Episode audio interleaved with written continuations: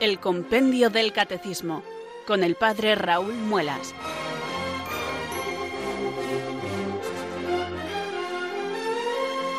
Muy buenas tardes, queridos oyentes de Radio María. Son las 4 o las 3 en Canarias. Aquí comienza una nueva edición del programa El Compendio del Catecismo de la Iglesia Católica. Reciban desde Talavera de la Reina un saludo muy cordial del Padre Raúl Muelas, que un día más les habla desde estos micrófonos de Radio María, la radio de la Virgen, la fuerza de la esperanza. Sed todos bienvenidos.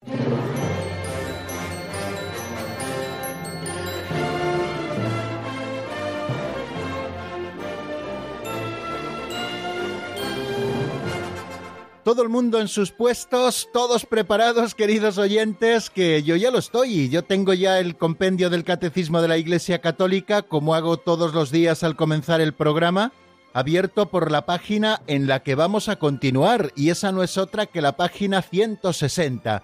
En esa página encontramos los dos números a los que ayer nos dedicamos, el 444, cómo ejerce el hombre su derecho a rendir culto a Dios en verdad y libertad, Recuerden que en el número 443, ante la pregunta ¿qué comporta la palabra del Señor? Adorarás al Señor tu Dios y a Él solo darás culto.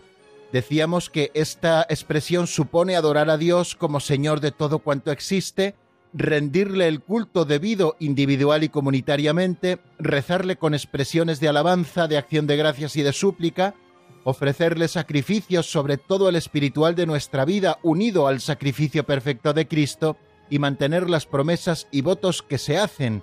Una de las cosas, por lo tanto, que suponen estas palabras, adorarás al Señor tu Dios y a Él solo darás culto, es rendirle el culto debido individual y colectivamente. Por eso, en el número 444 se pregunta el compendio cómo ejerce el hombre su derecho a rendir culto a Dios en verdad y en libertad.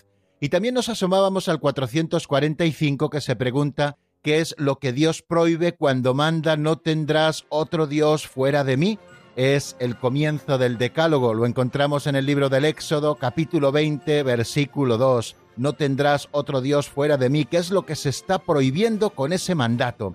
Bueno, pues esto es lo que repasaremos, si Dios quiere, en la tercera parte de nuestro programa, y si Dios quiere también seguiremos avanzando en el número 446, que dice que el mandato de Dios no te harás escultura alguna, que está recogido en el libro del Éxodo capítulo 20 versículo 3, si prohíbe el culto a las imágenes. Creo que es un tema interesante por el que también nos han preguntado alguna vez alguno de nuestros oyentes y que siempre supone un punto de fricción con algunos hermanos separados de la Reforma.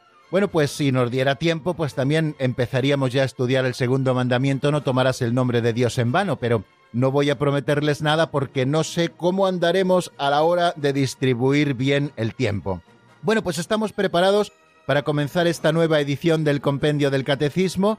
Ya les he presentado más o menos el sumario de lo que desarrollaremos a lo largo de estos espacios que nos esperan por delante, pero antes de comenzar siempre tenemos que hacer algo que es verdaderamente importante, yo diría que necesario para poder estudiar la verdad que nos salva, para acercarnos a la doctrina católica, y es pedirle a Dios mismo que nos envíe su Espíritu Santo para que abra nuestro entendimiento y fortalezca nuestra voluntad y podamos cumplir con nuestro cometido, que es el conocimiento de Dios, un conocimiento que nos lleva al amor y un amor que nos lleva a un seguimiento más pleno del Señor. Por eso, un día más, queridos oyentes, yo les invito a que elevemos nuestra plegaria al Espíritu Santo con estas palabras.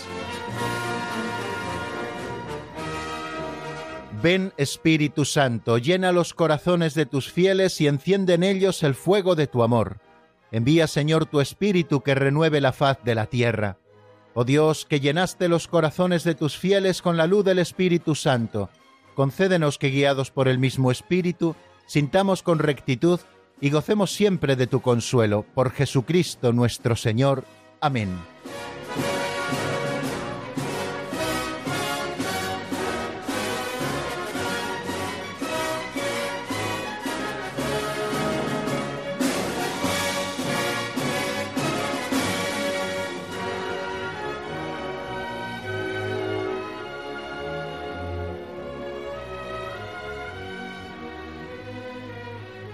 Y después del saludo y de la oración, continuamos el rumbo de este viaje que llamamos Compendio del Catecismo de la Iglesia Católica, con esta nueva etapa o segunda sección que se titula Pinceladas de Sabiduría. ¿Por qué lo titulamos así? Pues creo que todos los oyentes del programa, excepto aquel que hoy nos esté escuchando por primera vez, pues creo que ya lo conoce. Porque en este segundo momento abrimos un librito auxiliar que está lleno de cuentecillos, de historietas, de parábolas, incluso de fábulas, que luego nos posibilitan el que podamos reflexionar sobre alguna de las ideas que se exponen en estos textos literarios tan hermosos. Bueno, pues muchas veces don Justo, eh, que es el autor de las pinceladas, un sacerdote operario y diocesano que falleció hace algunos años y que escribió este libro hará más o menos 30 años, bueno, pues don Justo a veces retoma cuentos conocidos o anécdotas quizá ya sabidas para darles un nuevo sentido y que nosotros podamos luego reflexionar sobre ellas. Hoy va a hablarnos de un cuento conocido que es el cuento de la lechera. Seguramente todos hayamos oído hablar de él y cuando pequeños nos lo hayan contado nuestros padres en alguna ocasión, que no se trata de hacer elucubraciones mentales o de vivir solo de ilusiones, sino que tenemos que trabajar de verdad para que esas ilusiones puedan hacerse realidad. Pues bien amigos, vamos a por la pincelada de hoy que como les digo se titula El sueño de la lechera y como siempre la escuchamos en la voz de nuestro locutor Alberto.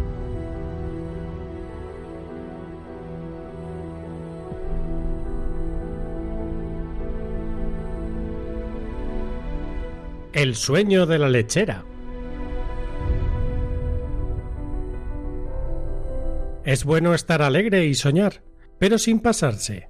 Hay que tener ilusiones, pero no vivir solo de ilusiones. La fantasía es una loca que no hace otra cosa que formar castillos en el aire. Es bueno tener los pies en la tierra y apoyarse en la realidad. La ambición excesiva es mala consejera y nos obliga a vivir siempre con ansias de conseguir cosas que no tenemos y que nunca podremos alcanzar. Es mejor atenerse a lo seguro. Ese fallo, e, ese fallo era el sueño de la lechera. Iba feliz al mercado con el cántaro lleno de leche en la cabeza. Vendería la leche y con el dinero compraría cien huevos, de los que nacerían cien pollos.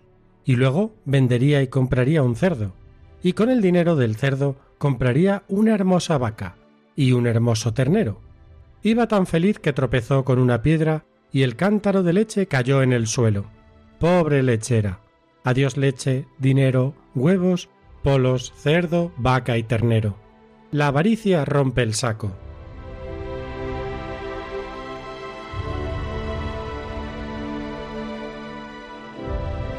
Me parece como siempre muy apropiado y certero el planteamiento que don Justo nos hace del tema de hoy a propósito del sueño de la lechera y comienza con una afirmación que creo que todos podríamos firmar y que tenemos que tener siempre en la cabeza, que es bueno estar alegre y soñar, pero sin pasarse.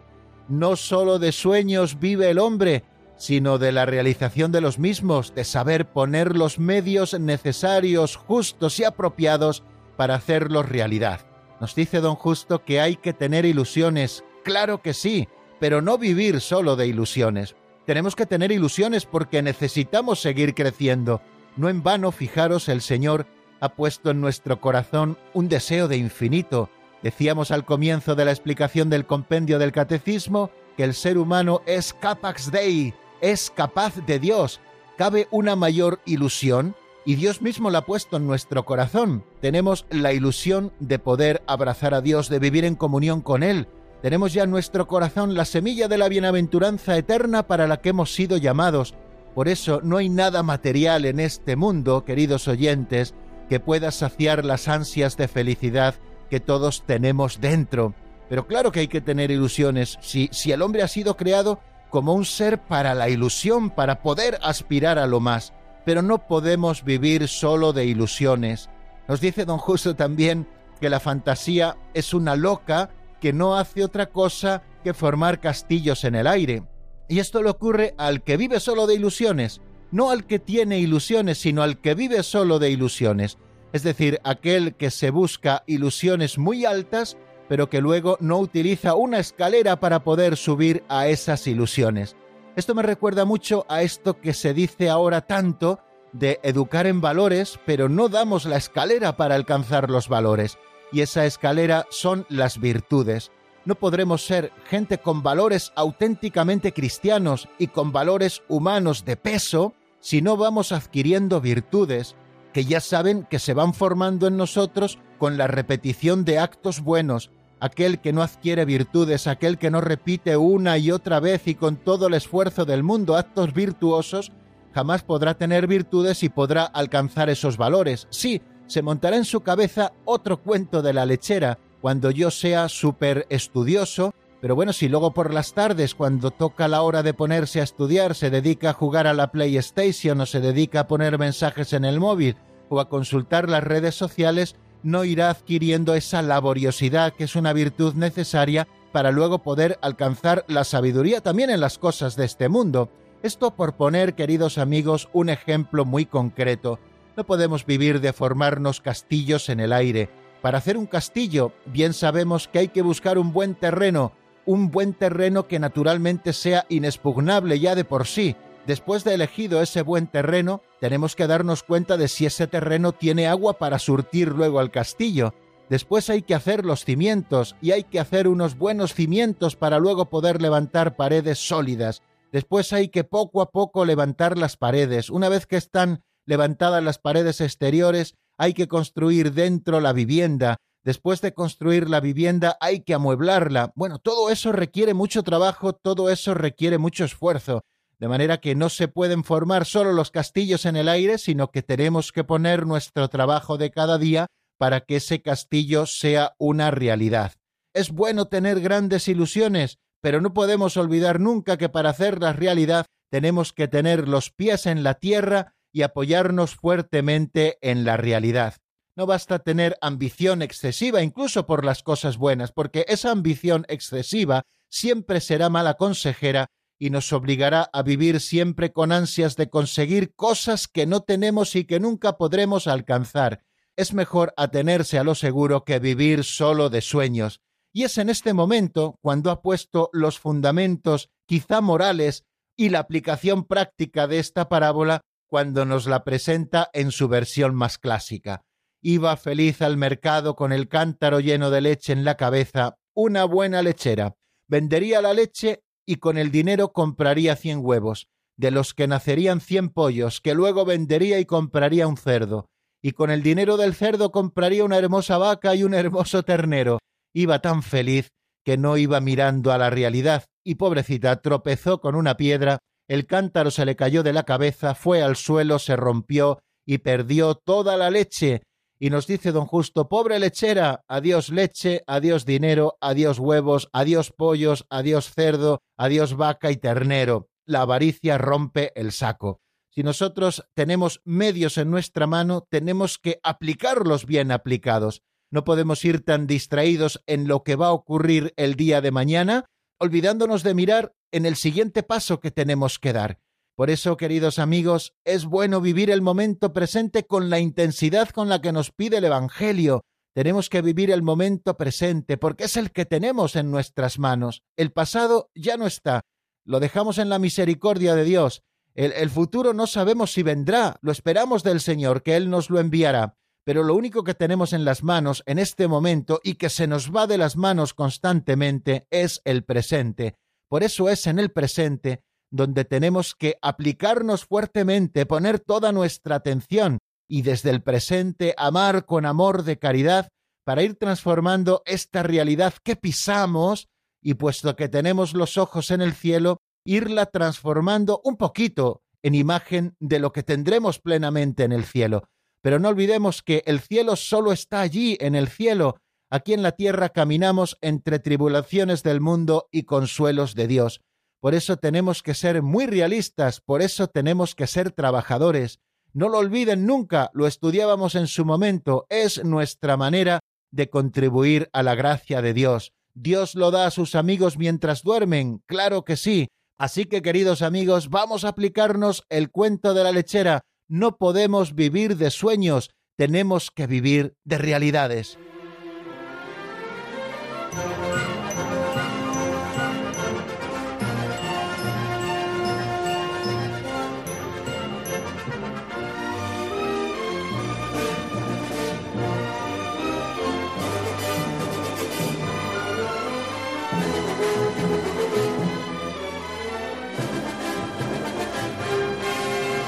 Y después, queridos oyentes, de esta pincelada sugerente, afrontamos el tercer momento del programa, pero antes de pasar adelante, permítanme que salude nuevamente a los oyentes del programa y especialmente a aquellos que se hayan ido incorporando a nuestra sintonía en los últimos minutos, una vez que ya hubo comenzado el programa. Les he dicho en muchas ocasiones que la radio es un espacio abierto donde cada uno se incorpora en el momento que puede. No todo el mundo puede llegar a las cuatro en punto para comenzar a estudiar el compendio en el momento en que suena nuestra sintonía. Y no todo el mundo se puede quedar hasta las cinco menos cinco, que es más o menos cuando terminamos, porque tiene que hacer cosas antes. De manera que de esta sala grande y acogedora que es Radio María, pues va entrando y saliendo mucha gente pues a lo largo de todos los espacios por eso de vez en cuando les recordamos dónde nos encontramos. Estamos en la sintonía de Radio María, estamos en el programa El Pozo de Sicar, les habla el padre Raúl Muelas desde Talavera de la Reina y vamos a comenzar a hacer repaso de lo que vimos en la última edición del compendio, que fue en la del día de ayer. Ayer nos dedicamos a estudiar dos números, lo hicimos de una manera quizá muy rápida, porque tampoco podemos entretenernos eternamente, pero dos números muy interesantes. Les decía antes al comienzo cuáles eran esos dos números, el 444, en el que se pregunta el compendio cómo ejerce el hombre su derecho a rendir culto a Dios en verdad y en libertad. Y les decía que ese número, en cierta manera, es explicitación de algo que ya nos había avisado en el número 443, donde se habla de esa expresión adorarás al Señor tu Dios y a él solo darás culto, y nos presenta el compendio del catecismo que comporta esta palabra del Señor. Nos decía que supone adorar a Dios como Señor de todo cuanto existe, y también supone rendirle el culto debido individual y colectivamente. Pues esta pregunta que vamos a repasar ahora se pregunta cómo ejerce el hombre su derecho a rendir culto a Dios en verdad y en libertad. Y responde textualmente el compendio a esta pregunta diciendo que todo hombre tiene el derecho y el deber moral de buscar la verdad, especialmente en lo que se refiere a Dios y a la Iglesia. Me impresiona mucho que habla de derecho y de deber. En primer lugar, buscar la verdad, especialmente en lo que se refiere a Dios y en lo que se refiere a la Iglesia que él ha fundado, en primer lugar es un derecho de todo hombre, un derecho que nadie puede cercenar, un derecho que todos tenemos por el hecho de ser hombres. O sea que no es una concesión gratuita que nos hace no sé qué autoridad diferente de Dios. Es Dios quien nos ha regalado ese derecho de buscar la verdad y de una vez conocida esa verdad poderla abrazar y poderla guardar fielmente, rindiendo a Dios un culto auténtico. Es un derecho. Quiere decir que nadie nos le puede quitar. Todos tenemos derecho a buscar la verdad.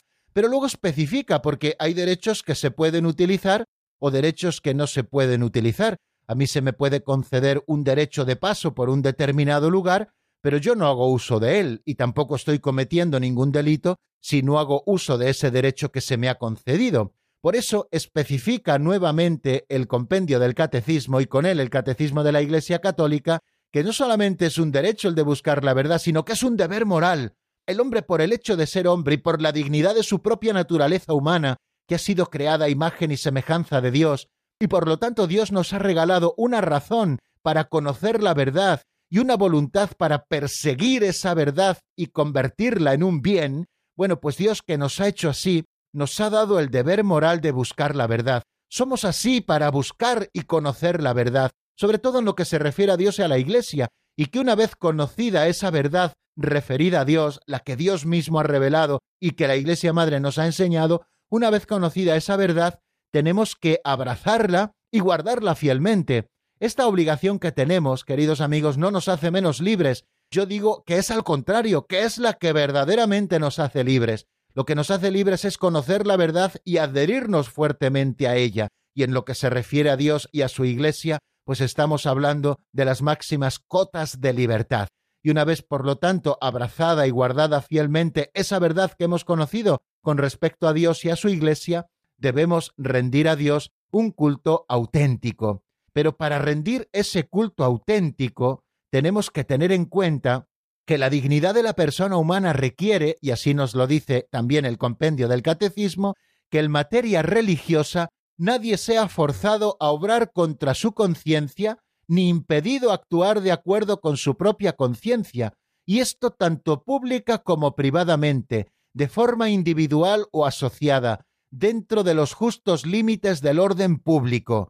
Esto creo que tenemos que tenerlo a la vista, sobre todo dentro de los límites del orden público. Por eso tenemos que tener en cuenta estas dos cosas que la Iglesia defiende también en su sana doctrina. En primer lugar, que el hombre tiene un derecho y un deber moral de buscar la verdad, especialmente en lo que se refiere a Dios y a la Iglesia, y conocida esta verdad, abrazarla y guardarla fielmente, rindiendo a Dios un culto auténtico. Por eso la Iglesia sigue predicando, aunque existan otras religiones, y la Iglesia no predica, queridos amigos, para hacer proselitismo y ganar más adeptos que otras religiones, ni mucho menos. La Iglesia predica el Evangelio porque todos los hombres tienen el derecho de poder conocer la verdad en su plenitud.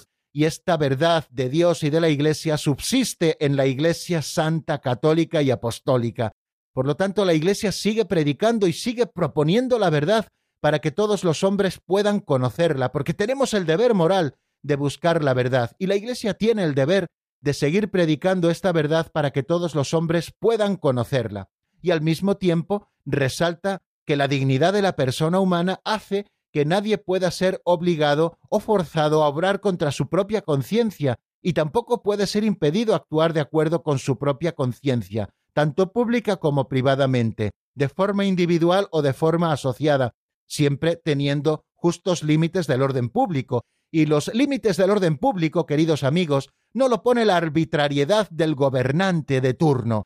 Según sea su ideología o según sean sus sensibilidades, pues permiten una cosa o permiten otra. Yo creo que tenemos que entender bien lo que es el orden público y que no depende de la arbitrariedad del legislador, sino de razones objetivas que siempre tenemos que buscar. Y ejemplos lo hemos tenido cuando ha sido más acuciante el problema de la pandemia y esto ha impedido que podamos participar, porque así también lo han pedido los obispos públicamente en el culto de la Iglesia, se nos ha dispensado del precepto dominical, todo por el bien público, por el orden público, por el bien de la salud de todos los ciudadanos, por la conservación de la vida. Bueno, pues de esto nos habla precisamente el 444, como ven, bastante actual. Y luego en el número 445 estamos dentro, no lo olviden, del estudio del primer mandamiento de la ley de Dios, que reza así, amarás a Dios sobre todas las cosas, nos recuerda el número 445 una frase del libro del Éxodo en el capítulo 20, versículo 2, donde dice, no tendrás otro Dios fuera de mí. ¿Qué es lo que manda Dios cuando está prohibiendo tener otros dioses fuera de él? Y este número 445 nos hace una relación de pecados que se están oponiendo al no tendrás otro Dios fuera de mí. ¿Cuáles son esos pecados contra el primer mandamiento de la ley de Dios, que es amar a Dios sobre todas las cosas? Ya habían salido algunos de ellos en números precedentes, como por ejemplo en el número 442, cuando se preguntaba qué implica la afirmación de Dios, yo soy el Señor tu Dios, y nos hablaba de los pecados contra la fe, que son, por ejemplo, la duda voluntaria, la incredulidad, la herejía, la apostasía y el cisma, también los pecados contra la esperanza, que son la desesperación y la presunción, y también de los pecados contra la caridad, que son la indiferencia, la ingratitud, la tibieza, la pereza, la indolencia espiritual y el odio a Dios que nace del orgullo. Bueno, pues ahora, a propósito del no tendrás otro Dios fuera de mí, nos presenta también una lista de pecados que van precisamente contra el primer mandamiento de la ley de Dios, que nos manda amar a Dios sobre todas las cosas y por lo tanto no tener otro Dios fuera de Él, del único Dios verdadero. Eh, nos habla del politeísmo y de la idolatría, que diviniza una criatura, el poder, el dinero, incluso el demonio. El politeísmo es el dar culto a varios dioses y va incluso contra la propia razón, porque la propia razón nos lo dice y así una buena búsqueda lo puede deducir que si existe un Dios verdadero es alguien que está por encima de todos los demás. Quiere decir que solo hay un Dios auténticamente verdadero. Si hubiera varios dioses iguales, no sería el bien, la verdad y la bondad suprema, porque habría dioses que están equiparados, ¿no? Por eso el politeísmo es dar culto a varios dioses y se opone de una manera frontal, así lo vemos muchas veces en la escritura, que es algo que especialmente le duele a Dios, y lo vemos en el Antiguo Testamento, cuando el pueblo de Dios, que servía al único Dios verdadero, permite el culto a los ídolos, se ve como la mayor infidelidad del pueblo, el politeísmo. Pero cuando nos habla del politeísmo y la idolatría, que es colocar en el lugar del Dios verdadero a otras cosas o personas o situaciones que no son Dios, que divinizamos a las criaturas o el poder o el dinero o incluso al demonio, pues son quizá los pecados más graves contra el amor de Dios. Dios es uno y merece todo nuestro amor, y nadie debe ocupar su lugar. Si nosotros queremos ser fieles a Dios, tenemos que precavernos bien contra la tentación de la idolatría, que está divinizando criaturas, el poder, el dinero, incluso el demonio. Fijaros que no estamos hablando solamente de esos cultos paganos donde se rendía culto a otros dioses o multitud de dioses, como era el caso de los romanos, como era el caso de los griegos o de otras religiones politeístas, sino que la idolatría es una tentación que incluso podemos tener los que servimos al Dios verdadero. Ojo con la idolatría del dinero, ojo con la idolatría del poder, ojo con la idolatría de las influencias, ojo con la idolatría de la imagen, ojo con idolatrar a otras criaturas, Ojo también con poner al demonio en el centro de la vida, que eso es lo más peligroso de todo. Ojo, ¿no? Entonces nos habla del politeísmo y de la idolatría. También nos habla de la superstición. Nos dice el Catecismo Mayor de la Iglesia que la superstición es la desviación del sentimiento religioso y de las prácticas que impone. La superstición se cura con una buena formación y con una buena salud espiritual, es decir, que sepamos conocer a Dios como Él se ha revelado y como la Iglesia Madre nos enseña, y que podamos servirle con naturalidad y con generosidad. La superstición al final se basa en prácticas externas a las que se les da un valor mágico, y también esto puede afectar al culto que damos al Dios verdadero. Por ejemplo, cuando estamos atribuyendo una importancia mágica a ciertas prácticas que en sí son legítimas y que son necesarias, pero nosotros en nuestra intencionalidad le estamos dando ese valor o esa importancia mágicas. Es decir, cuando atribuimos la eficacia a la sola materialidad de las oraciones o de los signos sacramentales. Es decir, si yo rezo determinadas oraciones me va a ir bien, si yo no rezo determinadas oraciones me va a ir mal. Esto es atribuirle una importancia mágica precisamente a esas oraciones y estamos prescindiendo de las disposiciones interiores que se exigen y por lo tanto estamos cayendo en la superstición. También eh, nos ha hablado de la adivinación, de la magia, de la brujería, del espiritismo, cosas verdaderamente peligrosas. En el Antiguo Testamento los profetas previenen constantemente contra ese deseo malsano del hombre de conocer, por ejemplo, el futuro. La actitud cristiana justa consiste en entregarnos con confianza en las manos de la providencia, que gobierna el mundo con sabiduría y amor, en lo que se refiere al futuro, y en abandonar también toda curiosidad malsana al respecto. Ojo, esto no quiere decir que tengamos que tener imprevisión frente al futuro, no, no, tenemos que ser previsores.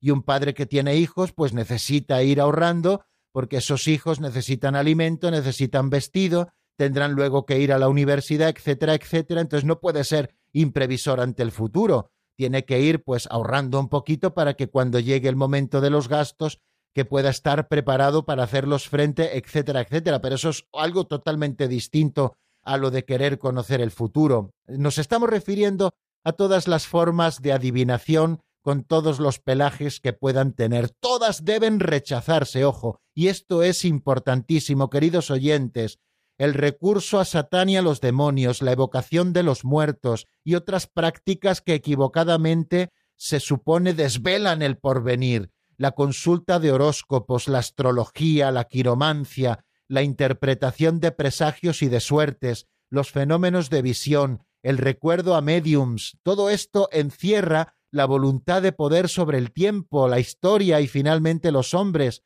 a la vez que un deseo de granjearse la protección de poderes ocultos que pueden ser muy peligrosos.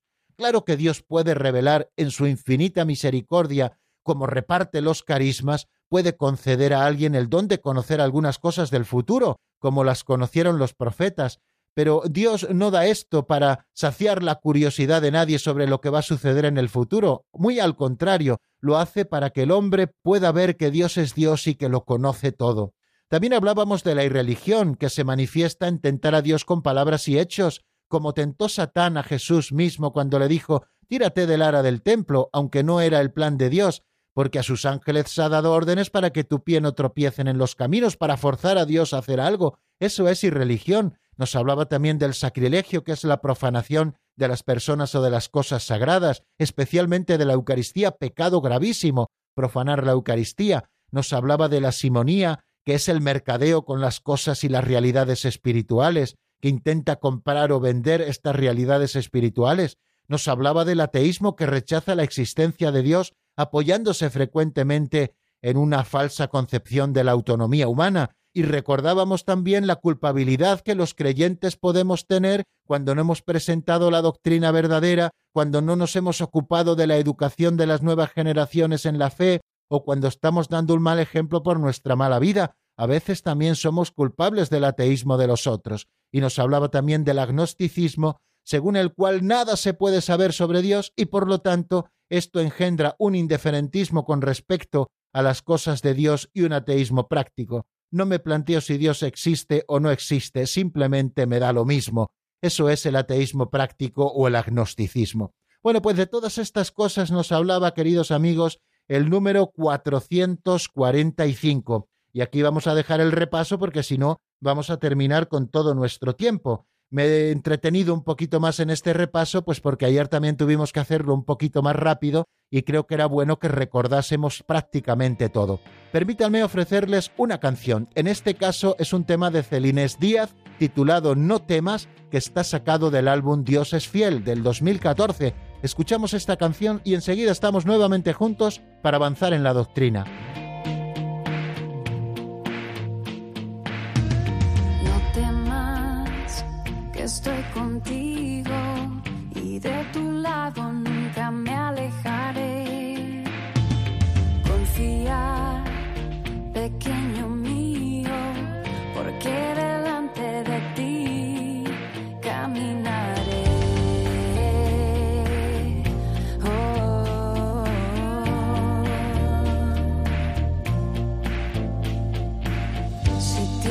que pasar por fuego, no te quemarás. Si tienes que cruzar por ríos, no te ahogarás.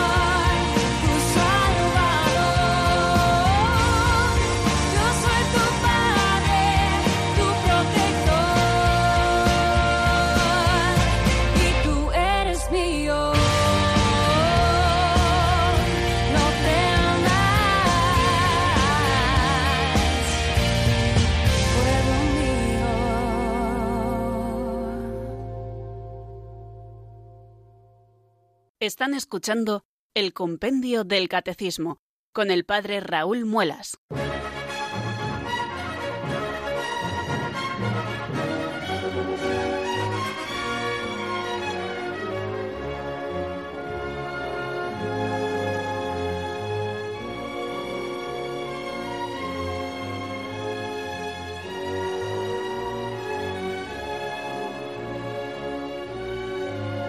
Continuamos, queridos oyentes, en la sintonía de Radio María y damos un pasito adelante hacia este cuarto momento en el que avanzamos en la doctrina.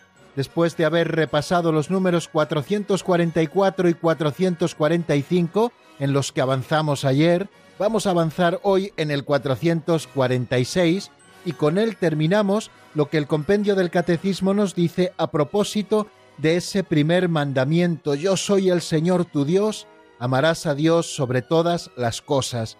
Nos situamos en el capítulo 20 del Éxodo, que es donde están reflejados estos diez preceptos, y sobre todo al comienzo de ese capítulo, donde está recogido y desarrollado el primero de los preceptos, tal y como también lo estuvimos viendo hace varios días. Yo soy el Señor tu Dios, que te ha sacado del país de Egipto, de la escasa de la servidumbre. No habrá para ti otros dioses delante de mí, no te harás escultura ni imagen alguna, ni de lo que hay arriba en los cielos, ni de lo que hay abajo en la tierra. No te postrarás ante ellas ni les darás culto, porque yo el Señor tu Dios soy un Dios celoso, que castigo la iniquidad de los padres en los hijos hasta la tercera generación de los que me odian, y tengo misericordia por millares con los que me aman y guardan mis mandamientos.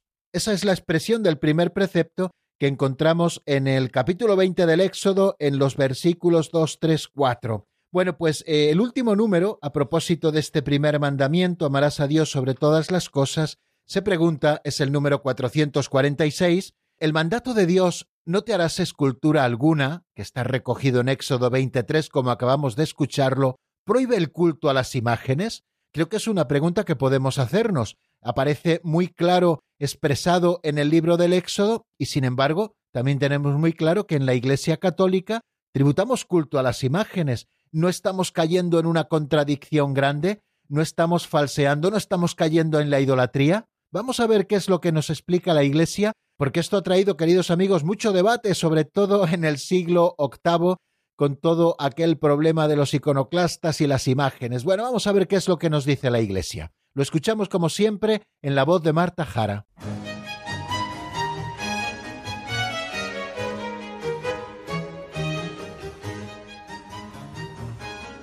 Número 446. El mandato de Dios, no te harás escultura alguna, prohíbe el culto a las imágenes. En el Antiguo Testamento el mandato no te harás escultura alguna prohibía representar a Dios absolutamente trascendente, a partir de la encarnación del Verbo, el culto cristiano a las sagradas imágenes está justificado, como afirma el Segundo Concilio de Nicea del año 787, porque se fundamenta en el misterio del Hijo de Dios hecho hombre, en el cual el Dios trascendente se hace visible. No se trata de una adoración de la imagen, sino de una veneración de quien en ella se representa, Cristo, la Virgen, los ángeles y los santos.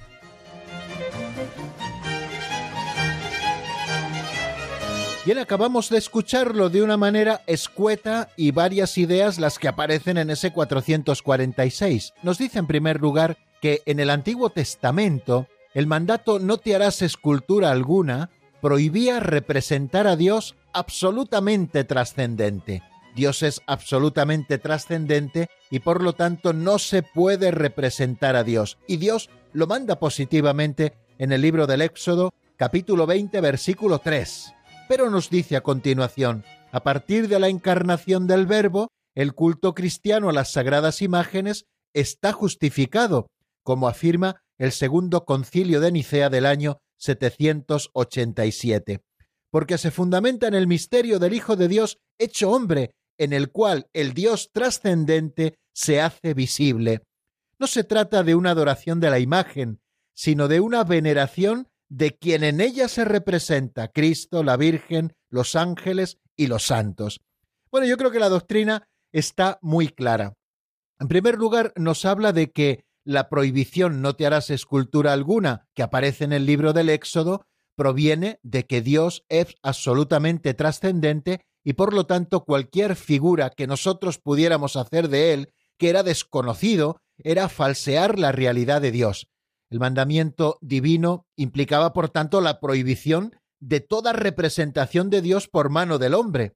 El Deuteronomio lo explica así, fijaros, en el capítulo cuarto, en los versículos 15 y 16, puesto que no visteis figura alguna el día en que el Señor os habló en el Horeb del medio del fuego, no vayáis a prevaricar y os hagáis alguna escultura de cualquier representación que sea. Quien se revela a Israel es el Dios absolutamente trascendente. Él lo es todo, pero al mismo tiempo está por encima de todas sus obras. Es la fuente de toda belleza creada, pero es trascendente, absolutamente trascendente. Al no conocer a Dios, al Dios no haber revelado su rostro, nosotros no podíamos representarlo. Sin embargo, ya en el Antiguo Testamento, Dios mismo ordena y permite la institución de imágenes que conducirían simbólicamente a la salvación que luego nos traería plenamente al Verbo encarnado. Piensen, por ejemplo, en la serpiente de bronce, que era una imagen que Dios manda fabricar al propio Moisés para que aquellos que fueron mordidos por la serpiente al mirarla quedaran sanos.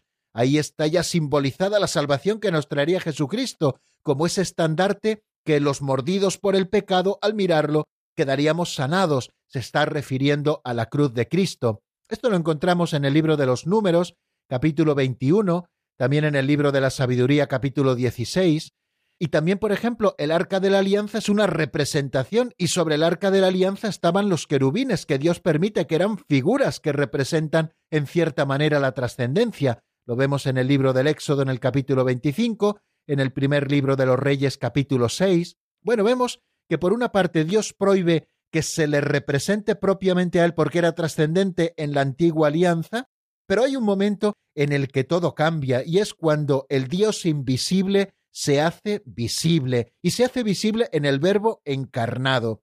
Y así es como lo explica el séptimo concilio ecuménico celebrado en Nicea en el año 787, que justificó contra los iconoclastas el culto de las sagradas imágenes las imágenes de Cristo, pero también las imágenes de la Madre de Dios, de los ángeles y de todos los santos.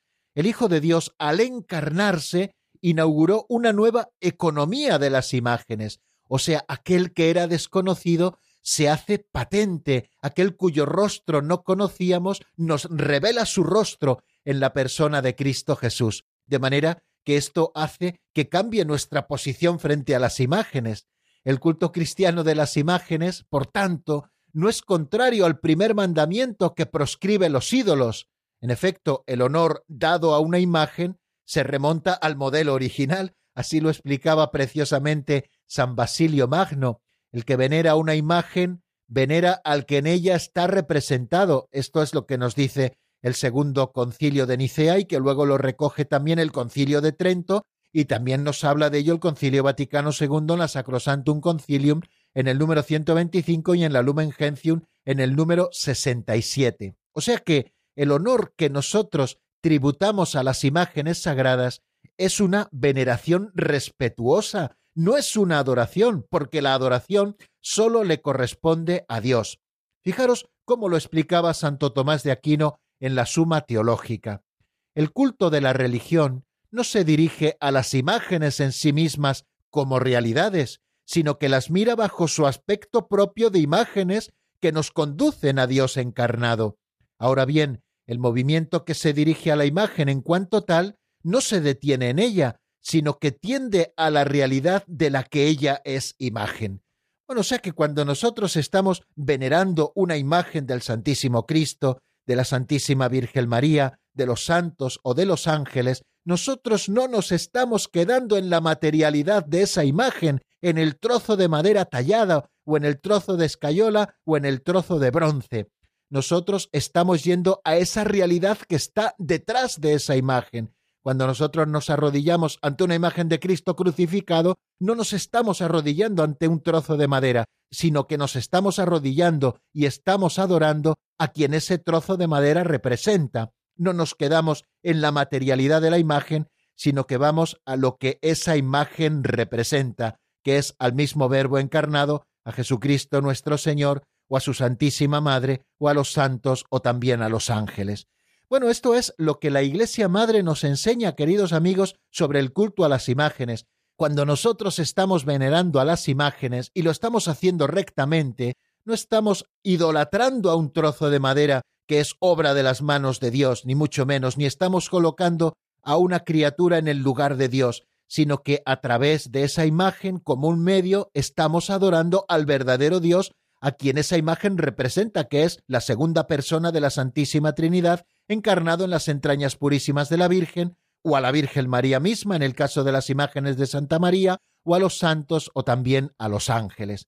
Por eso, queridos amigos, cuando nos digan que nosotros adoramos a las imágenes, decid que no, nosotros no nos quedamos en la materialidad de la imagen, sino que nos servimos de esas imágenes que representan de alguna manera el rostro que Dios ha revelado de sí mismo en su Hijo Jesucristo, o en aquellos que se han parecido a su Hijo Jesucristo, la Virgen María, o los santos, para ir a lo que esas imágenes representan. No nos quedamos, no debemos quedarnos nunca en la materialidad de la imagen, sino que tenemos que volar hacia lo que esa imagen significa, hacia quien está representado verdaderamente en esa imagen.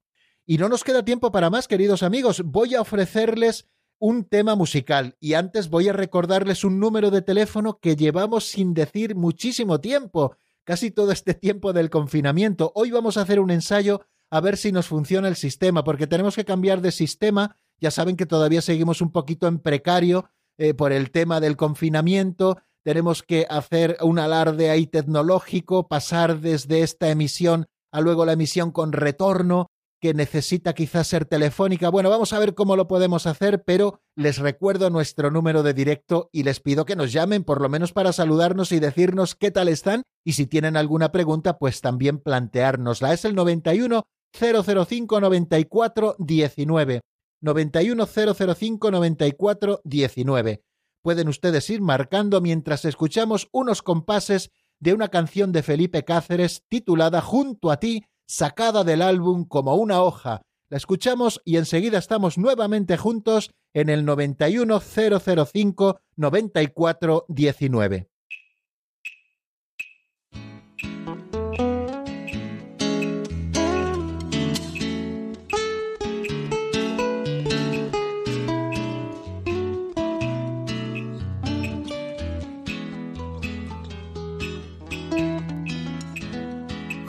9419. junto a ti.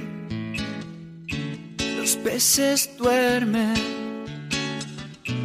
los vientos cesan, la arena y el agua se besan junto a ti. Las hojas son libres, pueden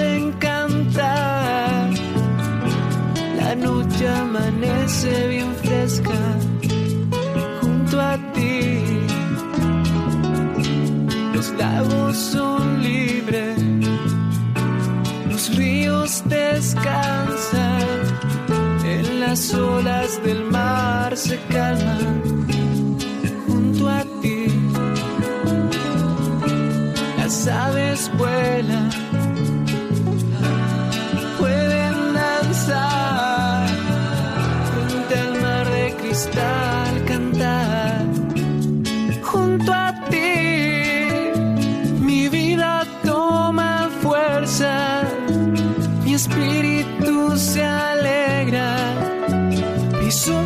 pueden ver y amar junto a ti.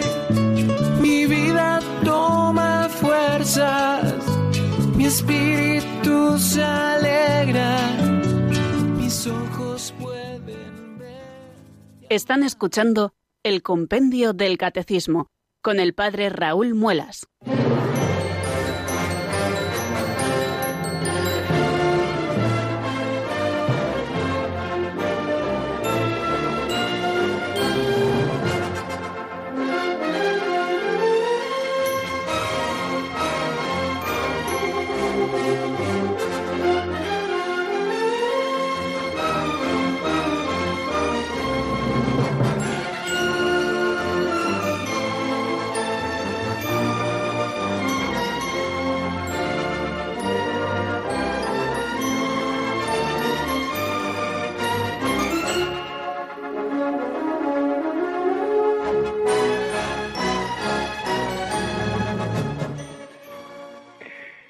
Muy bien, queridos oyentes, siento darles la mala noticia de que no me pueden escuchar con la misma claridad con la que me estaban escuchando antes, pero hay que hacer aquí unos enlaces muy raros que nos tiraría toda la tarde explicarles, porque bueno, la gente está teletrabajando y tenemos que unir unas comunicaciones con otras y al final no puede llegar mi voz con la claridad de antes, pero bueno, sí que llega a través del hilo telefónico. Son las 4 y 51 minutos y estamos en el 910059419. Nos espera una llamada desde Crevillente. Allí está nuestra amiga María Ángeles. ¿Cómo estás? Buenas tardes. Hola, buenas tardes.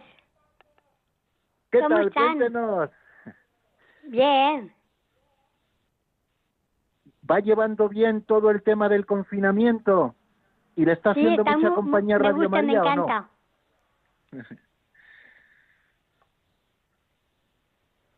Sí, ¿me oye, me oye María Ángeles? Se, se oye muy poquito. ¿Se oye poquito? Vamos a ver si ahora mucho mejor. Sí, sí, sí, ahora sí, ahora sí. Claro, es que me arrima el teléfono a la boca y así cualquiera. ¿Cuál es su pregunta, María Ángeles? Pues nada, pues que me escucha mucho, yo oigo todos los días. ¡Ay, qué alegría, Sí. madre! Uh, desde luego es que sí, para mí. Toda. Radio María es muy bonita. Igual Qué que bien, a las pues- dos, que a las tres, que a las cuatro de la madrugada, igual, igual. O sea, usted de las que tiene Radio María puesta casi las 24 horas al día, ¿no?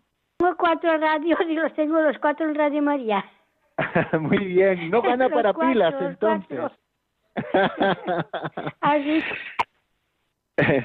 Muy bien, María Ángeles, pues muchísimas gracias por su llamada. Ha sido usted la primera en llamarnos después de este periodo largo en que hemos estado sin recibir llamadas por el tema del confinamiento. Así que muchísimas gracias por estar ahí escuchando Radio María y por dejar también que Radio María le haga compañía también en estos días un poquito largos. Y desde Crevillente damos un salto hasta Sevilla, donde nos espera nuestro amigo José. Buenas tardes y bienvenido, amigo. Buenas tardes, padre Raúl.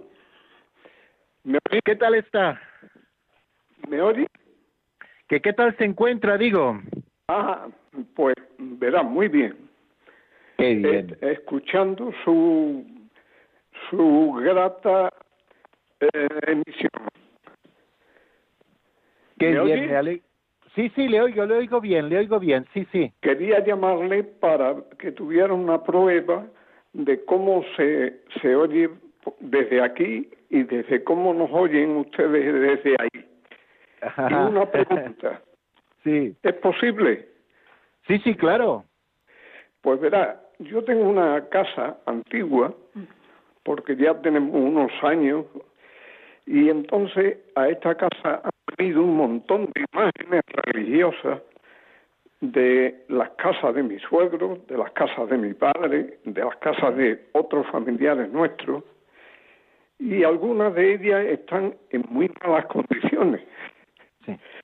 Y entonces, oyendo su programa de hoy, pues eh, me ha dado un poco de, de, de solución porque nos daba un poco de respeto el coger una imagen de la Virgen que ya estaba hecha polvo Sí.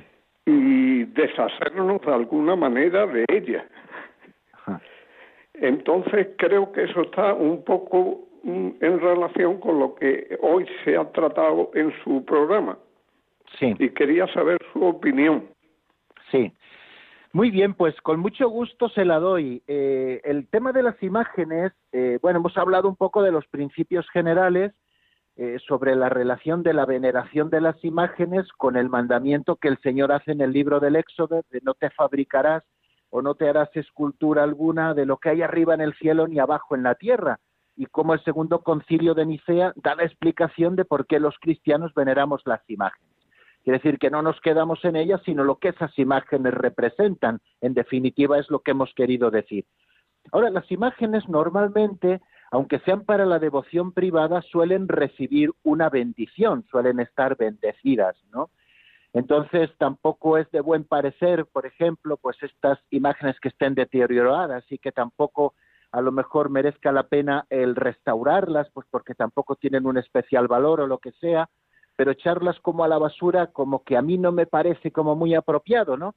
Entonces yo creo que puede ser una buena cosa que hable usted con el párroco de su pueblo ¿eh? o de su parroquia propia, si está en la misma ciudad de Sevilla, para que alberguen una solución de cómo deshacerse con todo respeto de ellas. Es verdad que no es ni hacer de menos a la Santísima Virgen, si es una imagen de la Virgen la que ya está tan deteriorada eh, que conviene pues ya deshacerse de ella o lo que sea, pero bueno, hacerlo siempre con ese respeto, yo creo, que merecen las imágenes, que han recibido también las oraciones de sus antepasados, etcétera.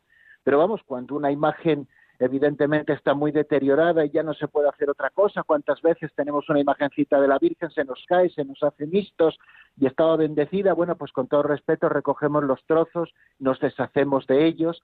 ¿eh? Pero bueno, eh, yo creo que a lo mejor puede ser una buena cosa, si son varias imágenes y tal, pues que hable usted con su sacerdote y alberguen una solución para deshacerse de ellas, que se puede hacer perfectamente, pues porque evidentemente eh, las cosas no son eternas ni duran eternamente, solo Dios es eterno. Bueno, pues lo vamos a dejar aquí porque, entre otras cosas, se nos ha acabado el tiempo y nos van a tirar de las orejas. Pero mañana, si Dios quiere, aquí estaremos, ya saben, en el mismo lugar, en Radio María y a la misma hora, a las cuatro en punto de la tarde.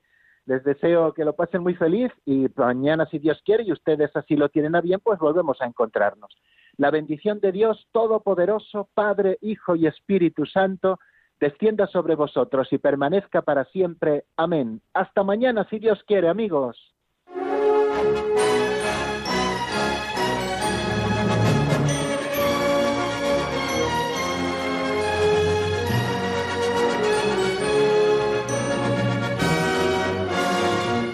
El Compendio del Catecismo con el Padre Raúl Muelas.